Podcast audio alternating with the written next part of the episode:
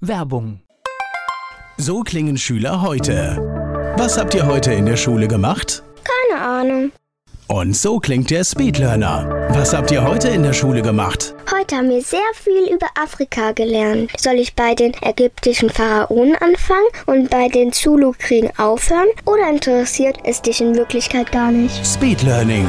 Für bessere Noten. Wie wir vom Hoffnungslerner zum Speedlearner werden. Jetzt überall im Buchhandel. Speedlearning. Antenne Mainz, mein heutiger Gast ist männlich. Name, Marcio Demel, Alter, 28, Geburtsort, Mainz, Beruf.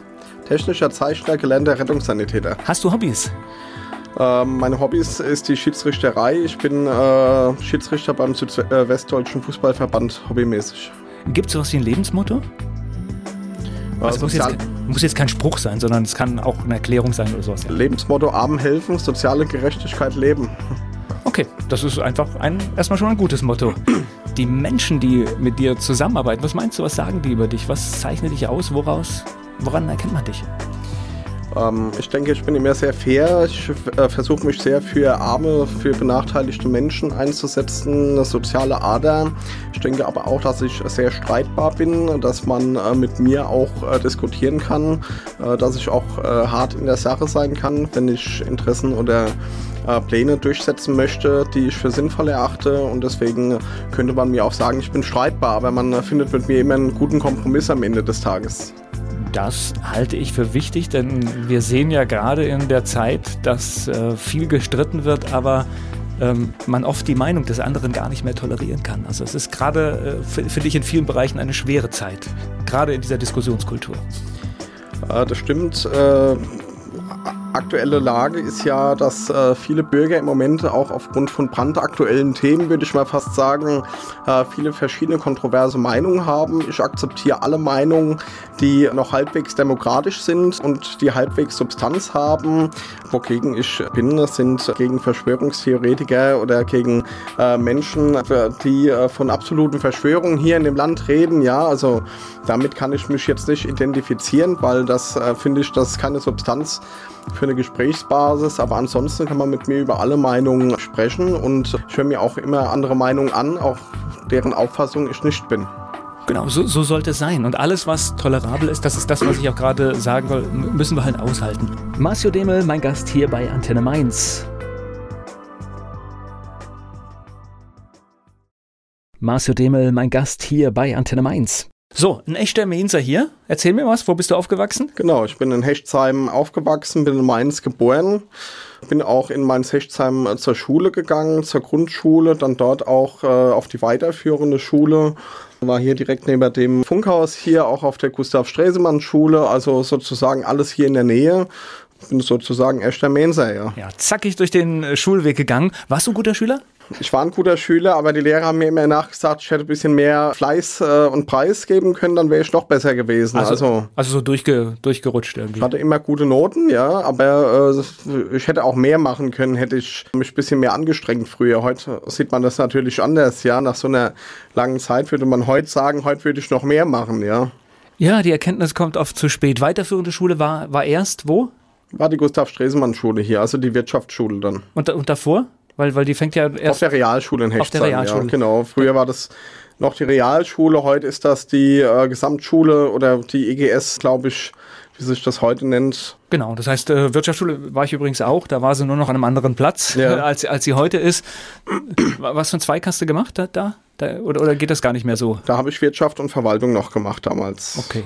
Genau. Hast du das einfach so gemacht oder gab es da irgendwie damals äh, Bezug, dass das vielleicht auch ein Berufsweg sein kann? Habe mich immer fürs Kaufmännische interessiert und äh, irgendwie den Sprung dann sozusagen in die Ausbildung gefunden, habe mich sehr schwer getan, auch in meiner Jugendzeit dann auch eine Ausbildung zu finden, die für, für mich anspruchsvoll ist. Äh, habe dann eine Ausbildung zum Rettungssanitäter gemacht und letztendlich habe ich dann nochmal umgeschwenkt, eine Ausbildung zum technischen Zeichner gemacht. Heute heißt das technischer Produktdesigner in der Fachrichtung Maschinenbau. Rettungssanitäter ist schon auch etwas, äh, ich glaube, da muss man ein bisschen zu geboren sein, oder? Ja, man muss auf jeden Fall eine soziale Ader haben, man muss Menschen helfen wollen. Es gibt keine Zeit, wo sie sagen können, abends um 8 Uhr bin ich daheim oder äh, mittags um 14 Uhr endet die Schicht. Das ist äh, also nicht möglich. Es kann immer was dazwischen kommen. Sie müssen bereit sein, Überstunden auch mal zu leisten, Mehrarbeit zu leisten, auch fleißig zu sein. Aber ich denke, jeder, der eine soziale Ader hat und sich irgendwie in diesem Berufszweig interessiert, der wird das, denke ich, äh, mit Freude erfüllen. Ich glaube, früher war es ein bisschen leichter, heute ist es auch schwerer. Die Kolleginnen und Kollegen auf den Rettungswagen haben es, denke ich, heute nicht mehr einfach, auch Corona-bedingt. Welche Maßnahmen dort alle umgesetzt werden müssen jetzt, auch in den Krankenhäusern, welche Mehrarbeit auch geleistet werden muss. Das ist auch ein sehr breites Thema. Deswegen muss man da Respekt haben und Anerkennung zollen vor dieser Arbeit. Aber ja, Du sprichst da die soziale Ader an. Ich habe da jetzt gerade ganz anders gedacht. Äh, das heißt, du wirst ja gerufen, du hast deinen Einsatz und du kommst an Stellen und weißt nicht, was dich erwartet. Und zum Teil sind das natürlich heftige Schicksale, die du da auch mitbekommst. Das sind Lebensschicksale. Das kann Leben und Tod sein. Es äh, kann Leben geboren werden, genauso wie im Krankenhaus. Es kann äh, jemand sterben an der Unfallstelle. Es ist natürlich ein Zwiespalt von 0 auf 100 sozusagen. Deswegen, äh, man weiß nie, was passiert, was passieren kann, wohin man fährt, ja. Aber man ist da drauf auch gepolt. Man hat sich den Beruf ja ausgesucht. Man weiß, welche Sachen sozusagen auf einem zukommen können, ja, welche Szenarien es gibt und dementsprechend ist man da schon professionell. Gleich geht's weiter im Gespräch mit Marcio Demel. Rettungssanitäter, das hat er gelernt und über den Beruf habe ich gerade mit Marcio Demel gesprochen. Er ist mein Gast hier bei Antenne Mainz. Ich finde, es gibt aber einen Unterschied zwischen dem, ich weiß, was da auf mich zukommen kann und es kommt auf mich zu, oder? Ich weiß nicht, was hast du, was hast du erlebt oder wo, wo du sagst, boah, das hat mich dann doch schon mitgenommen? Also man, äh, man lernt natürlich in seiner Ausbildung Szenarien, die auf einem zukommen können. Was am Ende wirklich auf einem zukommt, ist natürlich nochmal steht auf einem anderen Blatt. Es gibt natürlich Sachen, die man sich nicht ausdenkt, schwere Verkehrsunfälle. Einsätze, in denen Kinder, äh, Babys beteiligt sind, äh, da will man, also ich würde mal fast sagen, man kommt besser mit seinem Gewissen oder mit seinem, äh, mit seinen Gedanken klar, wenn da jetzt 95-jähriger Patient äh, sein Leben gelebt hat und äh, natürlich gestorben ist. Das ist natürlich ich will nicht von besser oder schlechter reden, da will ich nicht werten, aber das ist äh, fürs Gewissen, denke ich, äh, wahrscheinlich eines jeden Sanitäters besser als. Belastet halt nicht so sehr. Genau, ja. als wenn da ein Baby, ein Säugling beim Verkehrsunfall aus dem Auto geschleudert wird oder so. Und äh, wie, wie geht man, wenn man so, einen so einen heftigen Tag hat? Das heißt, äh, geht man da einfach nach Hause oder nein, das beschäftigt einen weiter, oder? Man tut schon innerhalb eines Teams äh, darüber reden, man tut äh, sich mit Kollegen austauschen, äh, man hat auch äh, professionelle Unterstützung äh, in dem Beruf, äh, dass man äh, professionelle Hilfe auch in äh, Anspruch nehmen kann. Aber am Ende des Tages äh, sind viele so professionell und äh, natürlich gehen einem gewisse Sachen nicht aus dem Kopf, wie ich Ihnen gerade gesagt habe. Die Beispiele, die nimmt man natürlich auch mit nach Hause, aber man muss auch in dem Beruf so professionell sein, um das dann auch zu bewältigen, ja ist, glaube ich, zu wenig Wertschätzung in der Gesellschaft, was, was da Menschen auf sich nehmen, ne? ich glaube. Wenn ich darüber, äh, wenn ich das anreisen kann, also Corona-bedingt, äh, Thema Corona ist ja jetzt, äh, wenn wir immer drauf äh, zu sprechen kommen. Es hat alle Lebensbereiche eingenommen. Genau, also als die Welle im Frühjahr kam, da hat man geklatscht für die Pflegerinnen und Pfleger, geklatscht für die äh, für das medizinische Personal, geklatscht für die Mitarbeiterinnen und Mitarbeiter in den Krankenhäusern. Ähm, ich bin da jetzt nicht betroffen, weil ich äh, nicht mehr in dem Beruf sozusagen tätig bin, aber man muss ganz klar hier sagen, äh, der Applaus alleine hat hier nicht gereicht. Ja, also, Na, Klatschen kostet erstmal nichts, ne? Klatschen kostet nichts, äh, kostet kein Geld und äh, ist schnell gemacht, ja, aber man muss sagen, nachdem diese erste Welle jetzt vorüber war, man da überhaupt nicht mehr an dieses Personal gedacht, an die Kolleginnen und Kollegen, die da vor Ort waren. Ja, und jetzt, wo die zweite Welle kommt, hofft wieder jeder auf eine adäquate Versorgung hier im Gesundheitssystem, auf Krankenhäuser, die nicht überlastet sind, auf äh, Kapazitäten, die vor Ort äh, zur Verfügung stehen. Ja, und wer das alles leistet, die äh, Menschen bleiben einfach im Hintergrund. Ja. Also für mich ist das tatsächlich, ähm, also ich habe mich jetzt gerade in den letzten Tagen auch ziemlich aufgeregt. Für mich ist es ein ganz großes Ärgernis, was ich gerade sehe. Wir haben viele Monate Zeit gehabt und äh, ich schaue auf Pflegeeinrichtungen, ich schaue auf die Krankenhäuser, ich schaue auf die Schulen. Dort ist relativ wenig passiert. Da kommen Konzepte, wo ich einfach denke, äh, wo sind die Luftfilter, wo äh, sind die richtigen Hygienekonzepte, wo ist die personelle Aufstockung. Mich macht das ein bisschen ärgerlich, weil äh, wir, wir gehen in manchen Bereichen mit Alibi-Maßnahmen ran und, äh, und dann, was weiß ich, Beispiel ist jetzt das mit den Schulen. Solche Systeme, die würden für alle Schulen etwa eine Milliarde kosten. Wir haben im dreistelligen Milliardenbereich Wirtschaftshilfe gemacht. Ich verstehe nicht, warum diese eine Milliarde nicht drin ist. Ich verstehe es nicht. Also ich glaube einfach, also ich erkläre es mir so, dass und unser Land, unsere Politik ist massiv überfordert mit dem, was im Moment ist äh, und mit dem, was gekommen ist. Das ist auch ähm, zum einen verständlich, das kann man nachvollziehen, dass so ein System äh, irgendwann an seine Grenzen kommt. Ja, das System ist nicht äh, unendlich, sondern eher endlich. Äh, auf der anderen Seite stand genügend Zeit auch zur Verfügung, um gewisse Maßnahmen umzusetzen. Aber um Maßnahmen umzusetzen und der Personal auch aufzustocken, insbesondere im Bereich der Pflege, kann man einfach sagen, ich kenne der die Schere sozusagen äh, eines Stundenlohns. Ich habe äh, viele, die aus dem Bereich kommen, stehen mit vielen in Kontakt. Da kriegt die eine 12,50 Euro brutto und der andere, der kriegt über 20 Euro brutto und beide haben die gleiche Qualifikation. Ja, und äh, wenn man gute Mitarbeiter möchte, muss man gute Mitarbeiter auch entlohnen. Ja, und äh, das hat die Politik bis jetzt noch nicht so richtig geschafft in dem Bereich. Und äh, auch was die Ausstattung der Schulen und so weiter angeht. Ich denke, die Politik, äh, die im Moment regiert, äh, hat vielleicht gemeint, das Ganze wird ein Selbstläufer. Ja, das äh, wird sich schon von selbst regulieren oder vieles wird sich von selbst umsetzen. Jetzt sehen wir, äh, dass es nicht, äh, nicht, es sich nicht von selbst umgesetzt hat, aber ich denke auch, das große Problem, Föderalismus ist gut, ja, dass äh, die Länder selbst entscheiden können, dass Kommunen, dass der Bund seine Aufgaben hat, aber ich denke gerade in äh, solchen äh, ganz schwierigen Zeiten mit solch schwierigen Themen sollte man schon gucken, dass man äh, eine gesamt äh, einheitliche Entscheidung trifft, dass man so Debatten auch im Bundestag austrägt und nicht irgendwo in, in Landesparlamenten oder noch äh, weiter drunter in äh, äh, städtischen äh, Gremien und so weiter. Ja, also jeder macht da sozusagen sein eigenes Ding, jeder macht seine eigenen Hygienekonzepte, äh, jeder kann seine eigenen Maßnahmen, Verfügungen, Anordnungen treffen. Das finde ich extrem schwierig. Ja, ich dachte mal, dass so ein föderaler Wettbewerb eine schöne Geschichte ist, aber äh, mein meine Gedanke war, machen einen Wettstreit um die besten Ideen, um die besten Lösungskonzepte. und gerade leider erleben wir irgendwie, äh, wer die härtesten Maßnahmen irgendwie durchsetzt. Äh, und ich finde das äh, leider ein bisschen fehlgeleitet. Aber schauen wir einfach mal. Gleich geht's weiter im Gespräch mit Marcio Demel.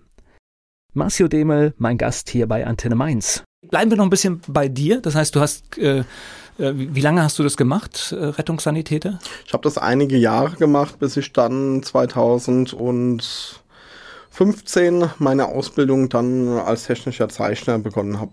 Was war, was war der Grund für den Ausstieg? Einfach, du hast gemerkt, dass es, kannst du nicht ein Leben lang machen oder, oder? Körperlich belastbar natürlich auch zum einen, zum anderen wollte ich natürlich auch äh, geregelte Zeiten, geregelte Arbeitszeiten und so weiter, wollte eine Familie gründen, habe auch eine Tochter bekommen, da muss man natürlich auch nach vorne schauen. Äh, die Bezahlung ist jetzt auch nicht die beste in diesem Bereich, äh, den ich gerade angesprochen habe, habe ich ja schon gesagt. Ähm, also die Wertschätzung die fehlt wirklich extrem. Ähm, aber nichtsdestotrotz äh, werde ich mich immer in diesem Bereich weiter interessieren und mich auch persönlich selbst auch fortbilden. Ja.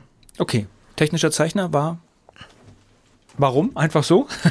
die Gelegenheit hat sich ergeben, einen guten Ausbildungsplatz zu bekommen. Den habe ich, äh, hab ich äh, natürlich auch informiert, äh, was ich da machen möchte. Ein Beruf, der auch Zukunft hat im Maschinenbau. Da man wird äh, diesen Beruf auch immer brauchen, ja, und äh, so bin ich, äh, so kam das eine aufs andere und äh, habe dann äh, mich ein bisschen mit dem Thema näher befasst und bin dann sozusagen in diese Ausbildung gekommen. Nochmal eine zweite Ausbildung gemacht. Genau, okay, ja. Ist auch, äh, ja, ist auch ein bisschen Mühe. Ne? Es ist gewöhnungsbedürftig, ja. wenn man einfach dann nochmal neu starten muss. Du hast es vorhin richtig, technischer Zeichner ist eine alte Bezeichnung. Ne? Wie heißt es heute? Technischer Produktdesigner, Maschinen- und Anlagenkonstruktion, aber im Volksmund oder bei den Menschen ist es als technischer Zeichner bekannt. Deswegen nenne ich den Beruf auch so, weil wenn ich den Leuten sage, technischer Produktdesigner, fragen mich die meisten, kannst Was? du gut zeichnen? Ja. okay. Die Fragen, kannst du gut malen oder kannst du gut zeichnen? Das hat damit nichts zu tun. Ja, deswegen versuche ich das irgendwie anders dann darzustellen. Und jetzt musst du es mir erklären. Das heißt, äh, du hast schon angedeutet, äh, Maschinen entwerfen oder was, was, was ist dein, dein Job? Genau, also beim technischen Produktdesigner in der Maschinen- und Anlagenkonstruktion äh, tun wir sozusagen äh, an erster Stelle ähm, Pläne zeichnen äh, zur Gestaltung, zur Erstellung äh, von äh, Maschinen ganz verschiedener Art. Ja, das können Produktionsmaschinen sein, etc. pp. Nach Kundenwunsch, nach Kundenauftrag. Äh, und nach diesen Plänen, die gezeichnet werden, wird die Produktion auch gemacht. Das heißt, wenn Sie sich um 0,1 Millimeter oder weniger verrechnen aus Versehen, könnte es sein, dass die Maschine nicht mehr gebaut werden kann. Ja, das könnte dann sein, dass hohe Summen äh, ausgegeben werden müssen, um das zu kompensieren. Also da ist wirklich Millimeter äh, Arbeit gefragt. Das, was du machst, wird wo angewendet? In der Industrie. Äh du erarbeitest irgendwas am Rechner in einem Computersystem und das steht dann in irgendeiner Fabrikationshalle. Genau, das steht unter Umständen in irgendeiner Fabrik, in irgendeinem Unternehmen, was äh, Flaschen produziert, was Stöpsel produziert, was äh, Flaschenhälse produzieren kann äh, oder irgendwelche anderen Sachen. Es gibt den technischen Produktdesign auch noch in anderen Fachrichtungen, in der Verpackungsindustrie. Äh, die tun äh, Verpackung Design, Milchverpackung machen und so weiter. Also äh, es gibt da viele verschiedene Ausrichtungen sozusagen. Na, da hast du dir etwas ausgesucht. Das ist ja, glaube ich, so eine deutsche Stärke. Ne? Und äh, das sind immer die Bereiche, wo wir auch viel viel äh, wirtschaftlichen Erfolg haben. Genau, würde ich auch sagen, ja. Deutsche Wirtschaft, äh, darauf wird gesetzt und ähm, ja, da habe ich mich für entschieden. Naja, ich sag mal, das ist ja der große Vorteil der, der Deutschen, dass alles genormt ist und alles perfekt ist. Genau, weil das nicht in jedem Land. Ja. Ja, genau, weil das nicht in jedem Land so ist. Ich spreche gleich weiter mit Marcio Demel. Marcio Demel ist in einem Verein engagiert, hat Rettungssanitäter gelernt und ist mein Gast hier bei Antenne Mainz. Wo kommt denn bei dir, du hast es ja mehrfach betont, wo, wo kommt denn diese, dieses soziale Engagement, diese soziale Idee, wo, wo kommt denn die her bei dir? Das ist eine gute Frage. Das äh, kann ich so gar nicht selbst beantworten. Das hat bei mir in der Kindheit äh, im jungen Alter auch schon angefangen, dass ich mich auch äh, für Schwächere eingesetzt habe, dass ich mich, äh, also ich kann auch nicht vorbeilaufen, äh, wenn ich irgendwas sehe oder wenn irgendjemand äh, in der schwächeren Position ist, Obdachlose oder so weiter, dann gucke ich da schon genau hin. Also ich habe in diesem Bereich von selbst auch so ein Rechtsbewusstsein, sagen wir mal, entwickelt, ja was uns manchmal auch in der Gesellschaft insgesamt fehlt. Das fehlt uns. Die Gesellschaft ist teilweise, würde ich äh, behaupten, verroht. Es ist äh, vieles äh, hat sich gewandelt hier innerhalb kürzester Zeit. Äh, jeder guckt nur noch auf sich. Jeder versucht seinen bestmöglichen Profit aus allem zu ziehen, habe ich so irgendwie das Gefühl. Jetzt gerade auch Corona bedingt, äh, da versucht jeder irgendwie am besten wegzukommen, seine eigenen Interessen durchzusetzen, keine Maske anzuziehen, weil, weshalb und und, ja. Und äh, man muss natürlich als Mensch auch aufs äh, große Ganze schauen, auf die Gesellschaft. Das muss man für sich auch selbst machen. Äh, zu gucken, wie geht's meinen anderen, ja. Wer könnte Hilfe gebrauchen? Was kann ich leisten dafür? Welchen Beitrag bin ich bereit zu leisten, um vielleicht eine bessere Gesellschaft auch hinzubekommen? Wir können nicht die Welt retten, das kann ich auch nicht. Äh, ich werde die Be äh, Welt mit Sicherheit kein äh, Stück besser machen können, aber ich werde vielleicht hier helfen können, vielleicht in Einzelfällen auch Leid zu lindern, wenn ich mich persönlich dafür engagiere engagiere. Ich glaube, jeder macht die Welt äh, ein bisschen besser, wenn er nur eine Kleinigkeit macht. Also da, da bin ich, äh, also ich denke schon, dass du machst da die Welt möglich, besser. Ja? ja? Und, und das ist ja die Herausforderung jetzt in dieser Corona-Zeit ist ja, wir werden jetzt ja auch äh, gezwungen, wir sollen weniger Sozialkontakte haben und die, das ist natürlich auch schwierig, weil die machen natürlich gewisse Dinge nicht so einfach. Das ist richtig. Ähm, wir haben ja jetzt einen ganzen Maßnahmenkatalog wieder bekommen, sozusagen. Äh, was ich dazu anmerken kann, ist, einige Maßnahmen sind natürlich berechtigt, das muss man sagen. Die haben ihre Legitimation. Andere Sachen sind, also da habe ich große Bauchschmerzen. Äh, zum Beispiel, dass äh, ältere Menschen ohne Besuche in den Krankenhäusern unter Umständen sterben müssen, weil die keine Besuche mehr empfangen dürfen, weil, weil sie isoliert werden ähm, mit dem Hinweis dann sozusagen auf Corona. Ja, also das ist eine völlige Isolation. Auch in den Altenheimen äh, habe ich da große Bauchschmerzen, dass äh, keine oder nur noch wenige Besucher empfangen werden dürfen. Also das äh, macht mir große Sorgen äh, in dieser Richtung, sage ich jetzt mal. Ja, ich glaube, da gibt es viele Bereiche, die also bei allem Verständnis, man, manche Dinge sind nicht so einfach erstmal zu klären, weil es ist eine neue Situation. Aber ich glaube, jetzt äh, braucht es, glaube ich, in vielen Bereichen mehr, mehr Ideen, als was wir bisher gesehen haben. Also da glaube ich schon, da muss, muss etwas passieren. Wie hatten bei dir das soziale Engagement, wie hast du das umgesetzt? Also ich sag mal, äh, etwas zu sehen und zu helfen, das verstehe ich, aber man versucht ja dann oft auch, gehe ich in einen Verein oder äh, gehe ich zu einer Organisation. Äh, wie ist das bei dir gelaufen? Also ich war im Kindesalter auch schon in der Jugendfeuerwehr engagiert, dann eine gewisse Zeit, bis da irgendwann kein Interesse mehr so in der Intensität bestand. Oder ich war auch im Jugend Jugendrotkreuz, im Schülersanitätsdienst äh, sozusagen in der Schule engagiert, habe mich für so Sachen auch immer gern freiwillig zur Verfügung gestellt, auch äh, nach der Schule dann äh, sozusagen Dinge gemacht äh, in diesem Bereich. Und setze mich schon seit äh, vielen Jahren, versuche ich mich äh, schon privat für Sprache für Ärmere, für benachteiligte Menschen, auf welche Weise auch immer äh, einzusetzen. Ich habe auch viele Freunde, die aus diesem sozialen Bereich kommen, die aus der Tagespflege äh, kommen, die aus ähm, dem Rettungswesen kommen, die aus ähm, anderen sozialen äh, verwandten Bereichen kommen und mit diesem Freundeskreis, der in dieser Richtung ganz ausgeprägt ist, ähm, versuchen wir schon seit äh, geraumer Zeit auch so privat immer ein bisschen was auf die Beine zu stellen, Sammelaktionen zu machen und äh, Sachspenden anzunehmen und weiterzugeben und so weiter. Und irgendwann haben wir uns mal zusammengesetzt. Das war eine Aktion, die uns selbst sehr nahe ging. Es ging da um eine Freundin von uns, das war äh, vor zwei Jahren im Sommer. Die hat ein schweres Lipödem. Lipödem sind Fettansammlungen bei Frauen. Ähm, das sieht aus wie Adipositas, ist aber keine. Also das Lipödeme äh, erzeugen sehr große Schmerzen, sehr, sehr große ähm, Anstrengungen bei Bewegungen.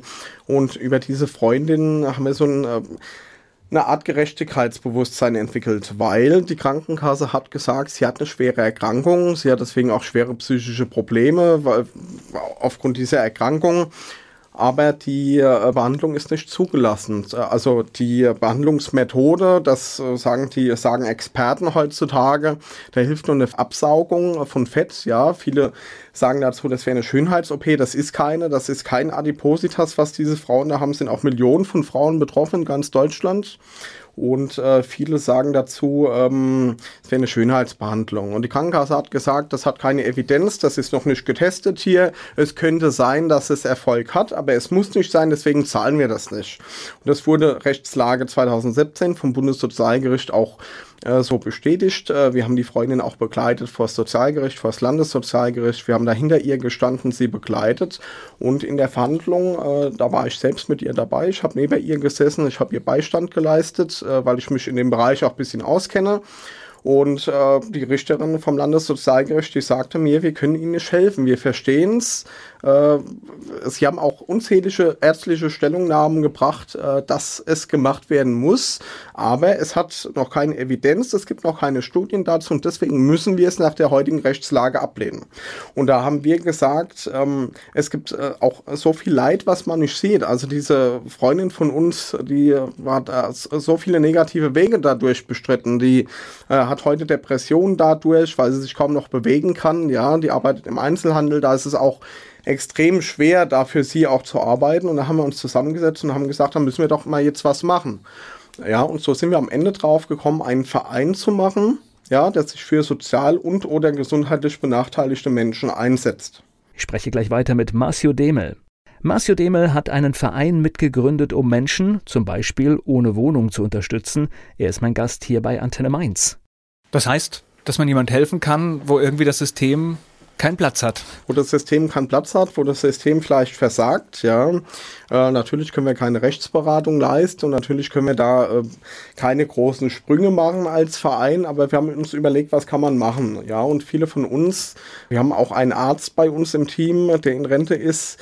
Äh, viele haben sich dann äh, zusammengesetzt und haben gesagt, da kann man was sozusagen draus machen als Verein. Wir haben dann auch eine Rechtsanwältin gefunden, die sozusagen regelmäßig ständig an unserer Seite steht, die die Leute umsonst berät. Auch im Bereich des Sozialrechts ist ja ein Recht eigentlich, was jedem zugänglich sein soll. Das Sozialstaat, Rechtsstaat in Deutschland Ähm, das Problem im Sozialrecht ist aber, die Leute werden kaum beraten. Die Leute werden kaum unterstützt. Auch viele können überhaupt keine Anträge ausfüllen. Viele wissen überhaupt nicht, was ihnen zusteht. Auch vielen kranken Menschen, was steht mir jetzt an Hilfsmitteln zu, was zahlt die Krankenkasse und so weiter. Und da haben wir ganz viele erlebt, die sozusagen in dieser, in dieser Richtung sehr unbeholfen waren, was viele von uns sind, weil wer hat sich schon mal mit diesem Thema auseinandergesetzt? Eine Krankheit kommt in der Regel plötzlich oder natürlich auch lang auftretend, aber da hat man andere Gedanken und viele wissen einfach auch nicht, welche Rechte ihnen, wie gerade gesagt, zustehen oder was man machen kann, welche Hilfeleistungen es hier in dem, äh, hier in unserem Land gibt. Es gibt viele Hilfeleistungen, aber vieles ist versteckt.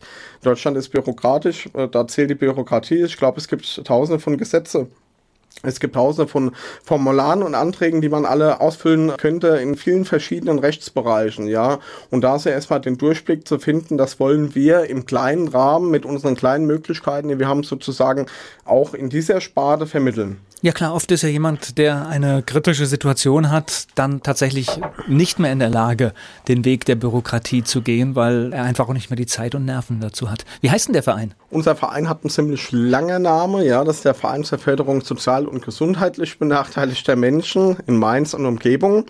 Wir haben uns äh, damals diesen Namen ausgesucht, aber auch nicht gewusst, dass wir irgendwann uns so etablieren hier in der Stadt. Ja, also viele von uns äh, trauen sich gar nicht, den Namen auszusprechen so lange. Habt ihr auch eine Internetadresse? Wir haben auch eine Internetadresse, die heißt www.rheinhessen-hilf.de. So wird der Verein auch ist schon mal äh, wahrscheinlich deutlich, im nächsten Jahr kürzer. auch umbenannt. Wir haben dieses Projekt Rheinhessen hilft äh, dann irgendwann gestartet, auch gerade zur Corona-Zeit und zur Winterzeit äh, im Bereich der Obdachlosenhilfe, in der wir uns auch einsetzen. Und äh, so wollen wir unseren Verein auch umbenennen im Rahmen einer Mitgliederversammlung. Ob die dieses Jahr noch möglich ist, das wissen wir nicht. Wir wollten es eigentlich dieses Jahr noch machen, aber Gut, das Problem kennen alle Vereine. Corona-bedingt, ja. ja. das hat jeder, ja. Ja, das ist jetzt einfach so, aber ich glaube, äh, das ist das geringste Problem. Ich glaube, äh, genau. Ähm, wichtig ist, dass Dinge laufen. Und, Wir können auch noch mit dem Namen natürlich weiterleben, ja. Also ja. das ist für uns kein Problem. Wie war er nochmal gerade? Verein zur Förderung sozial und gesundheitlich benachteiligter Menschen in Mainz und Umgebung. Okay. Bisschen lange, ja. Die Bank kann es auch nicht. Ste steht ja auf dem Briefbogen so? Ja. ja, es wird sehr abgekürzt, ja, von vielen Stellen, okay. genau, ja. Ja, so. ja klar, Ge geht, geht nicht anders. Ja. So, Obdachlosenhilfe hast du gerade als Stichwort ge gegeben und ich glaube, da wart ihr gerade auch schon erfolgreich. Genau, also wir haben uns äh, neben dem Bereich, den ich gerade angesprochen habe, irgendwann auch überlegt im Rahmen der Vereinsgründung, wem könnte, an, an wen könnten wir unsere Angebote richten, was kann man bewegen in unserer Stadt und im Landkreis. Viele von uns kommen auch, auch aus dem Landkreis, aus Haxheim, Gaubischofsheim, da in der Ecke. Da haben wir gesagt, da wollen wir ein Angebot schaffen für beides, für die Stadt und für den Landkreis. Und äh, wir sind zum einen tätig äh, für Menschen, die auch ein Dach über dem Kopf haben. Ja, das ähm, kann die Oma sein, die sehr wenig Rente hat und uns in der äh, zweiten Monatswoche fragt, äh, ob wir Essen besorgen können, ob wir ihr was liefern können, ob wir ein äh, Lebensmittelpaket zusammenstellen können für sie. Ja, das können Personen sein, die ich gerade angesprochen habe, äh, die große bürokratische Probleme haben. Und dann ist unser Bereich auch die Obdachlosenhilfe. Wir sind oder ich bin seit vielen Jahren in diesem Bereich schon äh, sehr interessiert und äh, wir haben dann auch mal geguckt, äh, was gibt's in Mainz, was gibt's im Landkreis, was kann man ändern, was kann man machen. Und wir haben festgestellt, und das ist uns schon lange aufgefallen, dass in der Stadt Mainz zwar sehr viele Angebote für Obdachlose gibt, aber diese Angebote sind grundsätzlich stationär. Das heißt, der Mensch, der Obdachlose, der irgendwo auf der Straße ist, äh, aus welchen Gründen auch immer, der muss zuerst mal zu einem Punkt X kommen. Ja, da muss er zuerst mal hingehen, da muss er unter Umständen, das will ich jetzt nicht allen nachsagen, allen Organisationen, aber bei manchen wird er unter Umständen auch die Hose runterlassen müssen, auf gut Deutsch gesagt, erst mal sagen müssen, wer er ist, warum er obdachlos geworden ist, äh, äh, welchen Anspruch er zurzeit auf Leistung hat und so weiter, um dann irgendwas zu bekommen. Ja? Und dann haben wir uns überlegt, es gibt ja auch in vielen anderen Städten, äh, Frankfurt zum Beispiel, in vielen Großstädten äh, gibt es auch Mobilhilfsangebote. Das heißt, die Helfer, der Verein, der kommt zu den Menschen. Die Menschen müssen nicht dort äh, zu einem Punkt X kommen, sondern wir kommen zu den Menschen und helfen vor Ort. Das ist äh, sozusagen eine ganz niederschwellige äh, Sozialarbeit, die man auf der Straße auch leisten kann. Und äh, damit haben wir angefangen im letzten Herbst und Winter.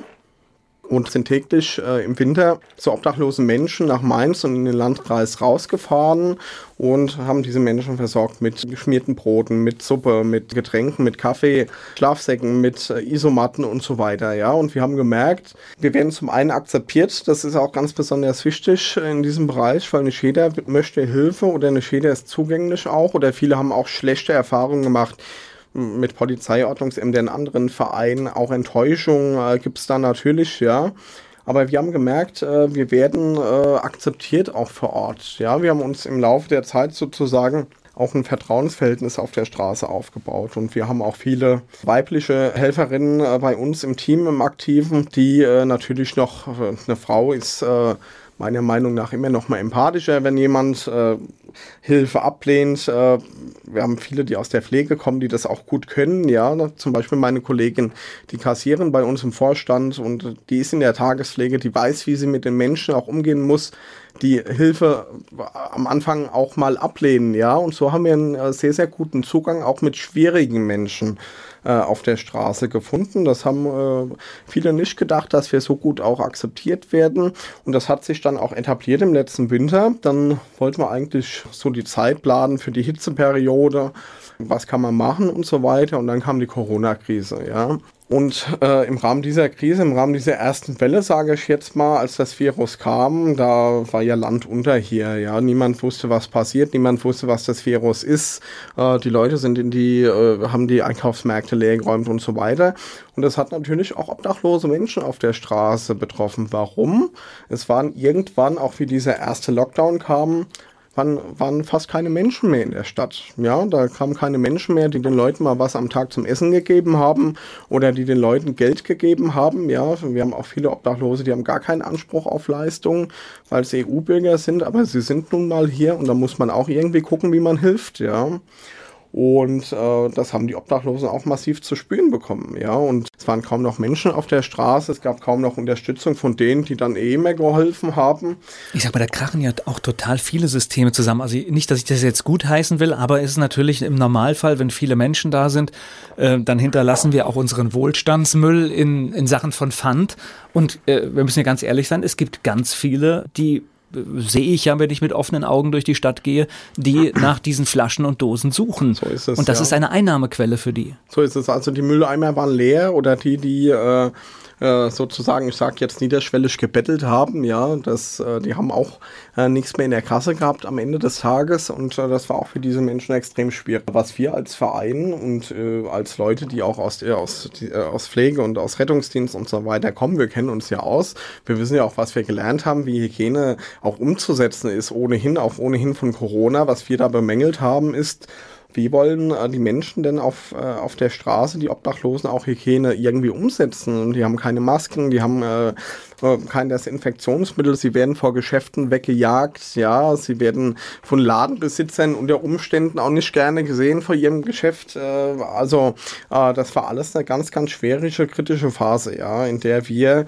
sozusagen eigenes Konzept aufgebaut haben und auch in der Corona-Zeit was ganz massiven personellen Einsatz bei uns äh, gefordert hat. Ja, das haben wir uns auch nicht erträumen lassen, weil wir waren jeden Abend unterwegs. Wir waren abends sind wir immer ausgerückt und zu den Menschen gefahren. Wenn die Stadt auch ein bisschen, gut, die war zu dem Zeitpunkt eh leer, aber wenn die Stadt ein bisschen leer wird, kann man auch äh, schwierige Punkte auch mal äh, anfahren und so weiter. Und ähm, es war ein ganz äh, schwieriger personeller Einsatz auch, das zu leisten. Aber wir haben gesagt, wir müssen da was tun. Gleich geht's weiter im Gespräch mit Marcio Demel. Marcio Demel, mein Gast hier bei Antenne Mainz. Wir sprechen über Armut in unserem Land. Du schilderst ja hier Probleme. Wenn ich das jetzt hören würde in irgendeinem Entwicklungsland, würde ich sagen, das sind die Umstände, aber wir sind ja ein reiches Land. Eigentlich darf das ja gar nicht so sein bei uns. Wir sind ein reiches Land. Ich äh, sage, Deutschland ist ein Wohlstandsland und geht, uns geht es ja nicht schlecht.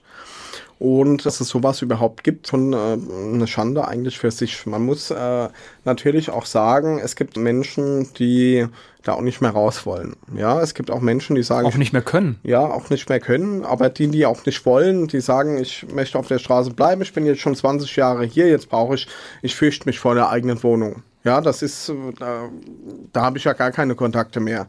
Also wir haben auch so Menschen, ja. Und dann gibt es natürlich auch Menschen, die nicht mehr können, ja. Und ähm, im Prinzip ist Obdachlosigkeit ein Thema für den Staat. Ja, im Rahmen des Ordnungsrechts, was jede Kommune, jede Stadt hat, muss Obdachlosigkeit eigentlich behandelt werden. Und da haben wir schon im letzten Jahr gesagt, wir haben eigene Zählungen gemacht. Wie viele Obdachlose haben wir denn in der Stadt Mainz? Im Landkreis war das schwieriger. Da haben wir auch über die Landrätin äh, mal eine Information bekommen, wie viele Obdachlose es gibt. Das weiß man nicht so genau. Äh, das Problem ist ja auch die bundesgesetzliche äh, melderechtliche Regelung. Obdachloser muss sich ja nirgendwo anmelden. Der wird irgendwann mal abgemeldet von seiner Wohnung, äh, wenn er irgendwo auszieht, äh, in die Obdachlosigkeit sozusagen gerät und dann gilt er ohne festen Wohnsitz. Und wenn er jetzt von Mainz einfach äh, in den Landkreis überwandert, dann meldet er sich ja bei keiner Behörde an. Deswegen ist diese Zählung im Landkreis ist sehr schwierig zu machen, aber wir haben auch im Landkreis Obdachlose. Viele, die auf dem Land wohnen, die in Oppenheim, Nierstein und so weiter wohnen, die sagen, ja, wir haben doch gar keine Obdachlose. Doch, es gibt tatsächlich Obdachlose, die lassen sich aber nicht direkt erblicken. Ja, die muss man, man muss auch schon mal gucken, wo sind die Menschen. Ja, weil äh, die, nicht jeder möchte auch gesehen werden. Und innerhalb der Stadt Mainz haben wir mal eine eigene Zählung über mehrere Wochen gemacht. Da sind wir auf 30 bis 50 Obdachlose, die wir selbst gezählt haben und versorgt haben.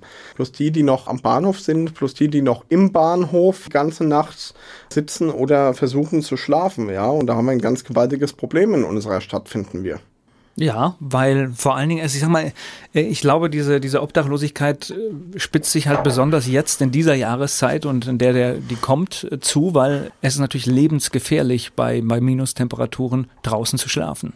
Es ist lebensgefährlich. Das sehen wir auch so. Wir haben in Mainz haben wir viele Obdachlosenheime, die aus vielen verschiedenen unterschiedlichen Gründen auch nicht von jedem aufgesucht werden möchten. Die einen werden beklaut, äh, die anderen möchten zum Beispiel mit anderen nichts zu tun haben, die mit Drogen zu tun haben. Also es sind ganz äh, viele unterschiedliche Gründe, warum auch ein Obdachloser sagt, du, ich möchte nicht ins Obdachlosenheim, ich möchte nicht ins Wohnheim, ich möchte nicht äh, mit so vielen Leuten jetzt auch gerade zur Corona-Zeit auf einem Platz sein. Ja, und das ist natürlich äh, für uns auch äh, verständlich, dass hier auch andere Hilfsangebote oder hier auch andere Sachen entwickelt werden müssen von der Stadt dringend. Ja klar, und ich meine, ich sag mal, wir alle sind das ja gewohnt, wir haben unsere Rückzugsräume. Weißt du, das heißt, wenn du, wenn, wenn du in deine Wohnung gehst, dann bist du alleine für dich und musst dir darüber keine Gedanken machen.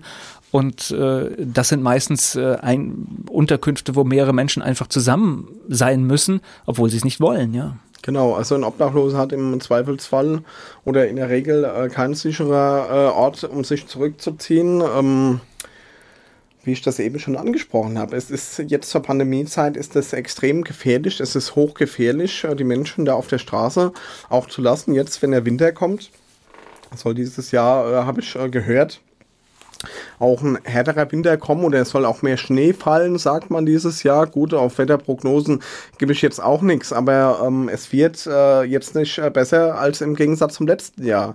Also wir haben zum Glück jetzt nicht äh, das große Problem mit äh, so vielen Kältetoten wie in anderen großen Städten, sage ich jetzt mal.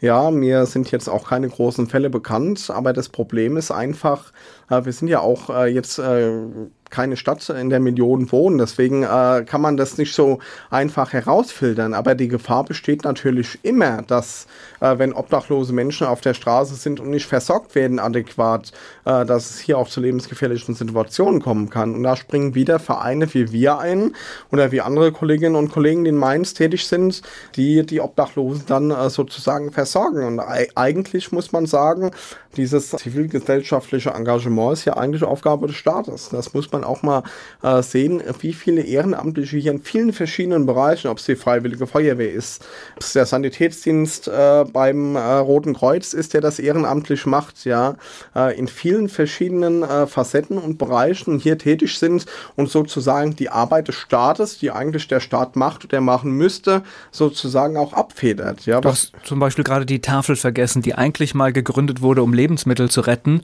und mittlerweile aber ein bisschen völlig äh, auf einem falschen Weg unterwegs ist, indem sie halt einfach tatsächlich auch schon bei Hartz IV eingerechnet wird, was nicht in Ordnung ist. Genau, also die Tafel wird bei Hartz IV tatsächlich eingerechnet. Das ist also äh, eigentlich äh, ein großer Witz. Äh, man muss auch sehen, viele Rentnerinnen und Rentner, die einfach gar kein Geld mehr haben, sie können einfach mal vor die Tafel gehen und gucken, wer da, wer da steht. Da gibt's äh, Schlangen ohne Ende. Wir haben jetzt auch in Ingelheim, äh, hat ein äh, Verein, ein Kollege von uns auch ein Projekt gemacht. Die haben jetzt so eine Tafel die ganze Zeit draußen im Verein gehabt. Da stand eine unendliche Schlange, ja. Also die Leute sind total zugänglich äh, für solche Sachen, weil sie einfach kein Geld mehr haben, ja. Und das kann wirklich die Rentnerin oder im Zweifelsfall auch der Rentner sein, der sein ganzes Leben lang äh, mehr oder weniger gearbeitet hat und jetzt äh, gucken muss, dass er Flaschen sammelt, äh, dass er Essen herbekommt, dass er sich irgendwie ein paar Euro vom Munde abspart, ja. Gleich geht's weiter im Gespräch mit Marcio Demel. Marcio Demel engagiert sich unter anderem für Obdachlose in Rheinhessen. Er ist mein Gast hier bei Antenne Mainz. Erzähl mir was über den Kältebus. Hier, äh, nachdem wir im letzten Jahr dann äh, täglich bei den Obdachlosen waren, äh, sind wir ja immer mit unseren Privatfahrzeugen hingefahren. Das war ein ganz erheblicher logistischer Aufwand. Äh, wir alle haben Kinder, Kindersitze einbauen, Kindersitze ausbauen, äh, Platz schaffen im Auto, Auto reinigen auch wieder. Und das Auto war in der Regel auch immer voll, also die Autos, die wir benutzt haben. Da waren Lebensmittel da, da waren Getränke da, da waren Decken, da waren Isomatten, da war Verbandsmaterial, alles dabei. Und äh, als wir das dann in der Corona-Zeit äh, im Rahmen der ersten Welle auch ganz intensiver noch gemacht haben, haben wir irgendwann äh, gemerkt oder gesagt, das geht auch nicht mehr mit den Privatfahrzeugen. Also da wurden hunderte von Kilometern gefahren äh, äh, in diesem ganzen Zeitraum. Das können Sie sich vorstellen, was für ein logistischer Einsatz das auch war. Äh, alles einbauen, alles ausbauen, ja. Und äh, unsere Arbeit wurde ja nicht weniger, sondern die wurde ja irgendwann mehr. Ja, weil äh, es war mehr Bedarf da, die Leute haben mehr Hilfe gebraucht. Und so haben wir dann, nachdem die Welle, die erste vorbei war, im Sommer dieses Jahres gesagt, also für diesen Winter müssen wir irgendwie eine andere Möglichkeit finden, sozusagen. Und dann haben wir uns überlegt, was können wir machen. In vielen anderen Städten gibt es einen Kältebus. Das hatten wir anscheinend mal in der Stadt Mainz. Ich habe darüber auch keine genauen Informationen. Der wurde anscheinend äh, 2015 irgendwann mal eingestellt. Ja, also ich kenne den Kältebus, der da damals gefahren ist, selbst nicht. Aber Fakt äh, ist, Lage war, wir haben keinen in Mainz. Ja, wir haben äh, keinen Verein oder keine äh, Einrichtung, die zu den Leuten kommt. Wir haben viele Stationäre, wie ich ja schon gesagt habe, und da haben wir gesagt. Wir haben eine ärztliche Versorgung hier durch den Dr. Trabert, genau, der das, zu den Menschen kommt. Also, aber, aber das ist natürlich kein das, Kältebus das in dem wollte Sinne. ich jetzt äh, nicht außen vor lassen. Wir ja. schätzen Herrn Dr. Trabert sehr, auch ich persönlich, auch die Einstellung von Herrn Dr. Trabert. Äh, soziale Einstellung ist sehr ernstwert, äh, was er da macht und auch immer wieder der Stadt sozusagen auf die Finger schaut, äh, den Finger in die Wunde legt. Wir haben einem ganzen Land eigentlich. Genau, wir haben mit Herrn Dr. Trabert diese Woche auch an einem runden Tisch gesessen. Da ging es um die Obdachlosigkeit in der Stadt Mainz. Was wird gemacht im Winter, was wird nicht gemacht. Äh, viele kritische Stimmen kommen von ihm und die sind auch zu Recht. Die werden auch von uns unterstützt, weil er legt da wirklich den Finger in die Wunde. Ja, aber man muss hier sagen, ähm, da wäre eigentlich eine Änderung dieses ganzes, äh, diesen ganzen Systems angebracht, das es im Moment in dem Land gibt. Also man müsste das schon äh, sozialer, viel sozialer sozialer gestalten und so weiter. Und das ist halt na, auch, äh, da muss ein gesellschaftlicher Konsens auch mal für gefunden werden, ja. Ich glaub, die Schweden sind das mit dem Recht auf Wohnen, ne? Genau, die ja. haben das, die haben dieses Recht verankert, ja. Und äh, aber ich äh, finde, solange dieses Thema nicht bei der Gesellschaft auch ankommt, solange die Gesellschaft auch keine Debatte darüber führt, ja, über diese soziale Sache jetzt, wie ich, äh, wie ich es Ihnen vorhin gesagt habe, wie mit dem Applaus für die Pflegerinnen und Pfleger, das ist dann irgendwann, äh, irgendwann mal verhallt, ja, das hat mal ein paar Wochen niemand mehr drüber geredet, weil es aus den Köpfen rausgegangen ist und so weiter. Und nach der ersten Welle haben die Leute gedacht, ah ja gut, äh, jetzt ist ja wieder alles in Ordnung, die Krankenhäuser laufen ja wieder äh, alles ist äh, wieder gut und jetzt sieht man, dass man die, gerade auf diesem Bereich trotzdem ja Verlass haben muss, ja. Ja, wo waren wir beim Kältebus? Genau. Dann, wie, wie, funktioniert das? Was, was also in der Regel ist ein Kältebus großes Fahrzeug, ähm, in dem sich äh, Obdachlose auch hinsetzen können im Winter, in dem die sich aufwärmen können. Also zwei, drei Sitzplätze stehen unter Umständen zur Verfügung. Es ist äh, viel Material an Bord, es ist viel Essen, Getränke an Bord, es sind äh, viele Hilfsmittel, Decken und so weiter an Bord. Natürlich äh, mit einer ganz anderen Möglichkeit, als wir das in privaten Fahrzeugen auch haben. Und äh, wir haben uns dann irgendwann im Sommer gedacht, wir werden eine Aktion starten, mal gucken, ob wir das schaffen, eine Kältebus-Aktion zu starten. Das heißt eine große Spendenaktion und äh, haben dann auch äh, darauf gehofft, äh, dass möglichst äh, viele Spenderinnen und Spender, Firmen und so weiter, jetzt gerade auch zur Corona-Zeit schwierig, haben wir uns gedacht, die Leute haben vielleicht eh weniger Geld oder die Leute haben andere Probleme ähm, da mal gucken, ob wir einen Kältebus gestemmt bekommen. Und so haben wir dieses Projekt am 15. September, also vor etwas mehr als einem Monat, gestartet, dieses Kältebus-Projekt, äh, und haben gesagt, um einen Kältebus zu bekommen, brauchen wir mindestens 5000 Euro. Das war aber wirklich also die untere Messlatte dafür, dass wir also wirklich also diese Summe haben wir sozusagen angesetzt, die mindestens kommen muss, um sich irgendwas kaufen zu können, äh, was dann in Mainz fahren kann. Natürlich waren die Ansprüche von uns auch so, dass man sagt, ja, der Kältebus, der soll schon so besorgt werden, dass er auch einige Jahre fahren kann in Mainz, weil dieses Jahr einen Kältebus zu haben und nächstes Jahr nicht mehr, das wollen wir nicht. Ja, also so haben wir gehofft, dass am Ende schon über 10.000 Euro, vielleicht auch bestenfalls 15.000 Euro zusammen können, um auch ein gutes Fahrzeug kaufen zu können, was auch äh, eingerichtet wird. Versicherung ist auch nicht billig für uns als Verein, weil wir sozusagen mit einem ähm, ja. Kältebus gewerblich eingestuft werden, sogar noch. Ja, also da haben wir auch noch gelitten.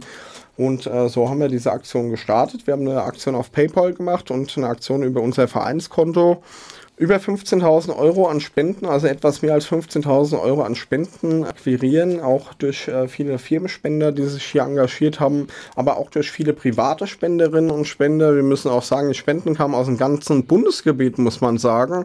Also es waren Spenden aus der Pfalz dabei, es waren Spenden aus dem Westerwald dabei, es waren Spenden aus Berlin dabei. Also es kam von überall her. Ja, wir haben die, diese ganze Aktion natürlich auch publik gemacht bei äh, Antenne Mainz. Die haben auch berichtet über diese Aktion und ähm, waren da sehr, sehr dankbar und äh, sehr demütig auch, nachdem wir gesehen haben, dass äh, doch noch so viel äh, Engagement oder so viel Hilfsbereitschaft auch von Firmen beziehungsweise auch von Privatleuten besteht. Und jetzt können wir auch verkünden, das Fahrzeug ist gekauft, das Fahrzeug steht in Hechtsheim, das ist einsatzbereit, das war nochmal in der Werkstatt und äh, wird jetzt äh, aller Voraussicht nach ab 1. November regelmäßig im Einsatz sein.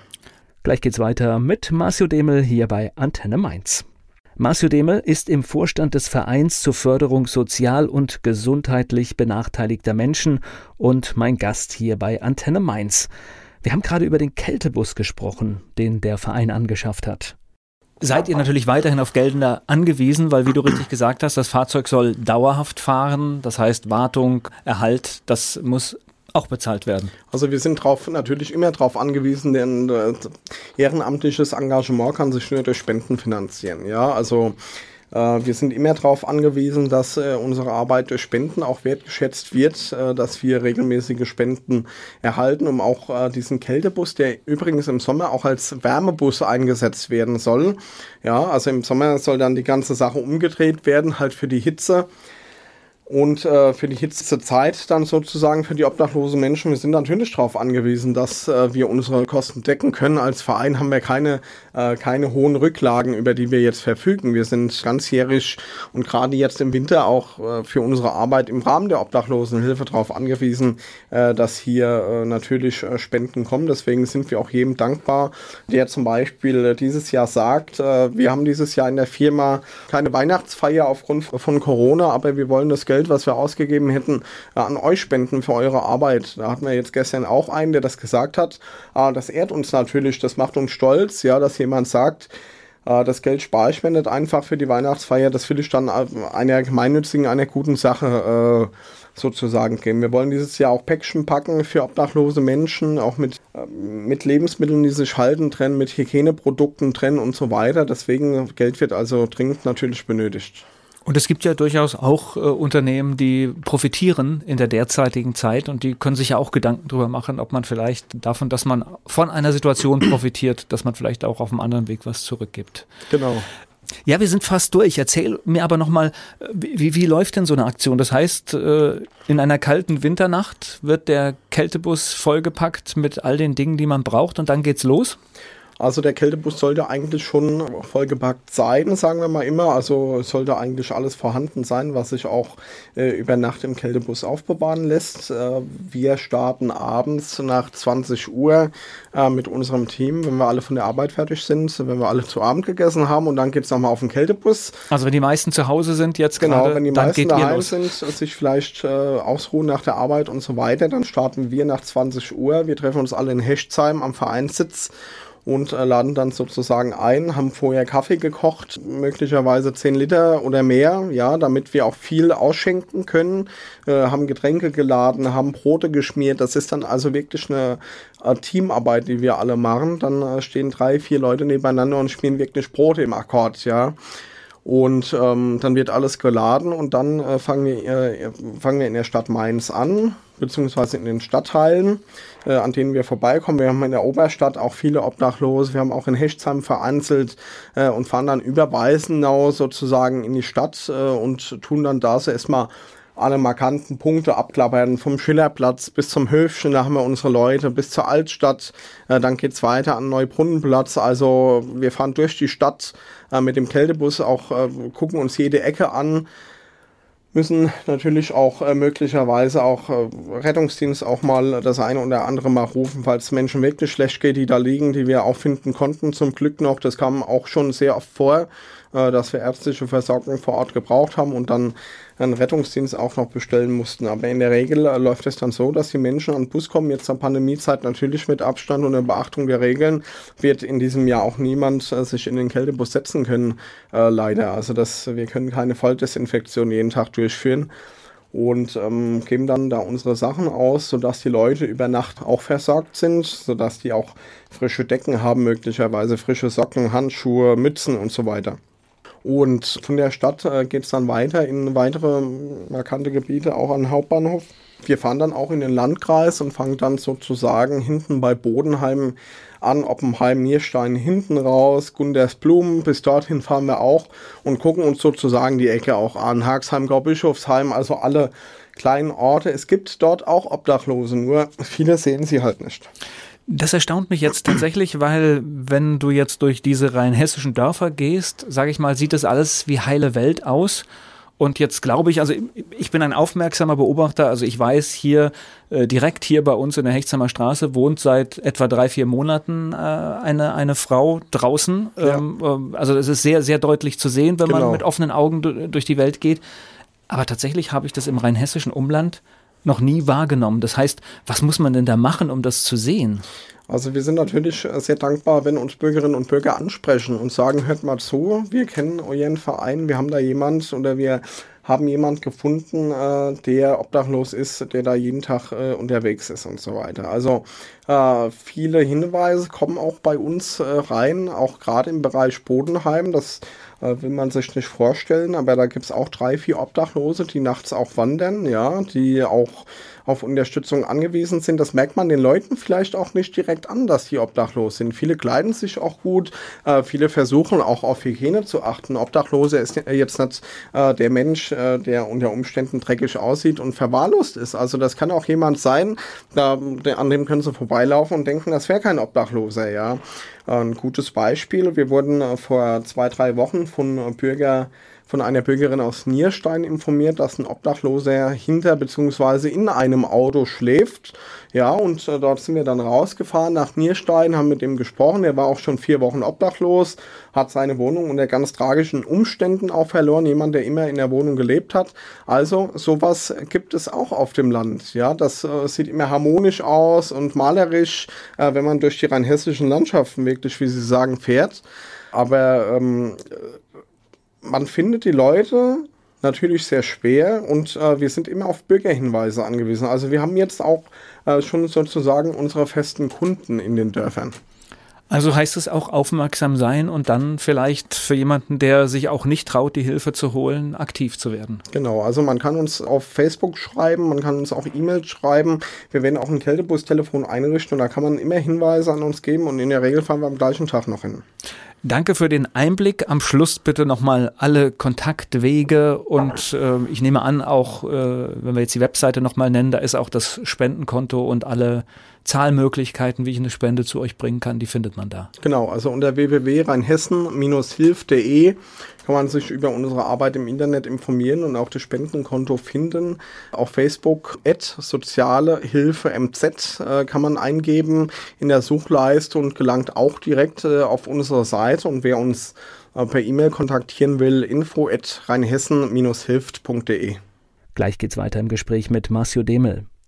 Marcio Demel, mein Gast hier bei Antenne Mainz. Marcio Demel ist ehrenamtlich aktiv. Der Verein hat einen langen Namen, nämlich Verein zur Förderung sozial und gesundheitlich benachteiligter Menschen. Er ist mein Gast hier bei Antenne Mainz. So, wir müssen aber noch über die Schiedsrichterei sprechen, oder? Das, das, gehört jetzt hier, glaube ich, zum Schluss genau, noch dahin. Ja. Das, äh, das heißt, äh, wann findest du die Zeit dazu? Also ich habe meine Ausbildung als Schiedsrichter ähm, 2015 gemacht und ähm, bin seit äh, 2017 äh, ehrenamtlicher Schiedsrichter im Südwestdeutschen Fußballverband bei der Schiedsrichtervereinigung Mainz-Bingen.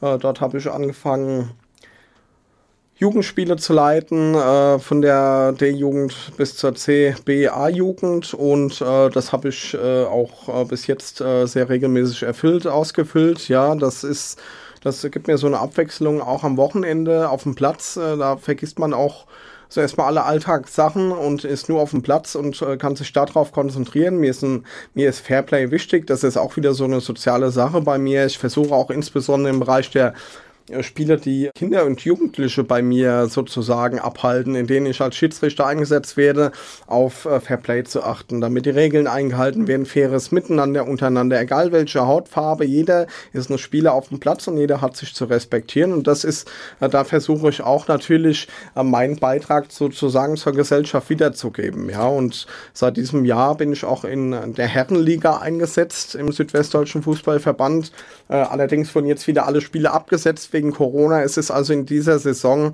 äh, extrem schwierig, auch für uns Schiedsrichter hier irgendwas zu leisten. Also ein bisschen was hat stattgefunden, aber jetzt ist wieder vorbei. Genau, also jetzt ist es erstmal wieder vorbei und dann wird der Verband entscheiden, natürlich unter Beachtung der Regeln, die äh, der Gesetzgeber erlässt. Aber meine Hoffnungen sind sehr getrübt äh, für diese Saison, äh, irgendwie dann auch nochmal richtig durch, durchzustarten. Auch ich denke, die Fußballvereine, die sind da auch selbst drüber traurig und enttäuscht, gerade im Bereich des Jugendsports. Also die, Sie müssen sehen, welcher Aufwand da am Wochenende betrieben wird.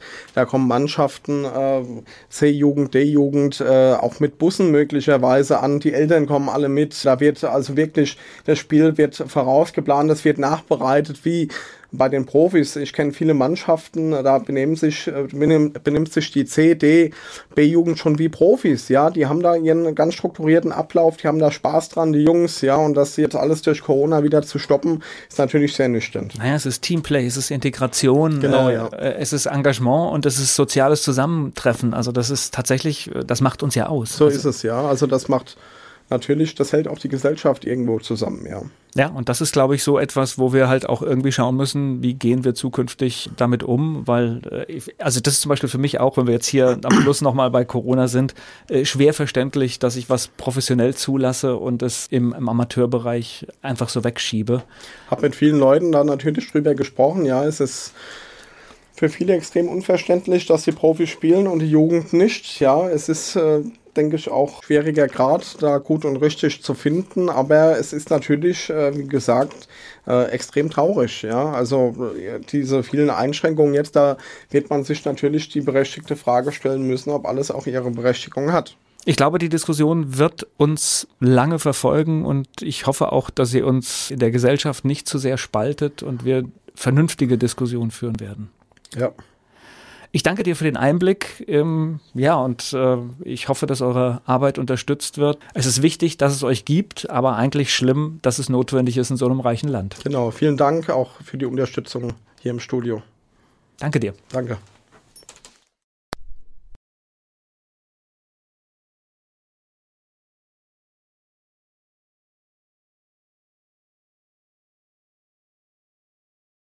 Werbung so klingen Schüler heute. Was habt ihr heute in der Schule gemacht? Keine Ahnung. Und so klingt der Speedlearner. Was habt ihr heute in der Schule gemacht? Heute haben wir sehr viel über Afrika gelernt. Soll ich bei den ägyptischen Pharaonen anfangen und bei den Zulu-Kriegen aufhören? Oder interessiert es dich in Wirklichkeit gar nicht? Speedlearning. Für bessere Noten. Wie wir vom Hoffnungslerner zum Speedlearner werden. Jetzt überall im Buchhandel. Speedlearning.